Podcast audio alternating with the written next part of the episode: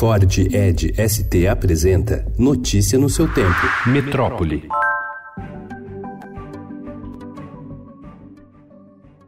A partir de domingo, 184 bispos se reunirão para o Sínodo da Amazônia, que discutirá durante 20 dias no Vaticano a presença da Igreja Católica na região. A questão ambiental estará no centro das discussões, mas o olhar dos clérigos se voltará também para temas que refletem o momento de polarização do Vaticano, incluindo discussões sobre ordenação de casados e ampliação da participação feminina. Os dois temas estão no documento preparatório para o Sínodo, porque a escassez de padres impede a expansão da Igreja na região amazônica.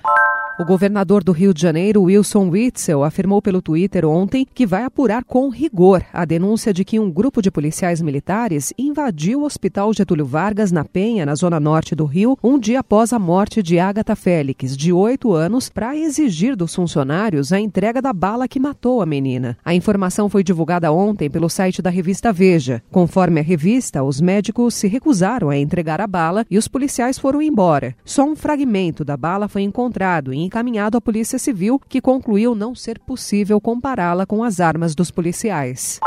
Novo golpe na praça. Imagine encomendar pelo aplicativo um burrito por 35 reais, digitar a senha do cartão quando o entregador chegar e descobrir depois que o pedido, na verdade, custou 2 mil reais. Foi o que aconteceu com a produtora cultural Tássia Moro no último dia 14, quando ela foi vítima do golpe do delivery. Além dos 2 mil reais tirados dela no cartão de débito e que a fizeram entrar no cheque especial, os criminosos também passaram R$ 1.200 no crédito.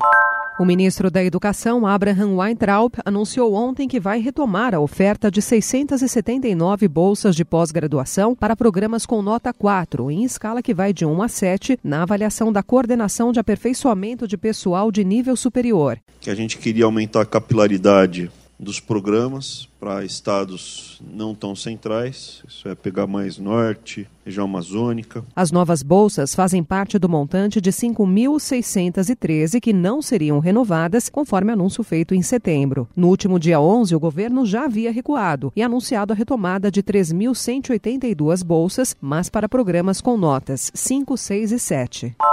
O procurador da Fazenda Nacional, Matheus Carneiro Assunção, foi preso ontem após tentar matar a juíza federal Luíse Filgueiras no Tribunal Regional Federal da Terceira Região. Assunção atacou a magistrada com uma faca, golpeando-a na região do pescoço. A juíza federal ficou levemente ferida. Ontem, às 8 da noite, o Estadão fez contato com a assessoria de imprensa da corte, que afirmou não saber de nada. Notícia no seu tempo. É um oferecimento de Ford Edge ST, o SUV que coloca performance na sua rotina até na hora de você se informar.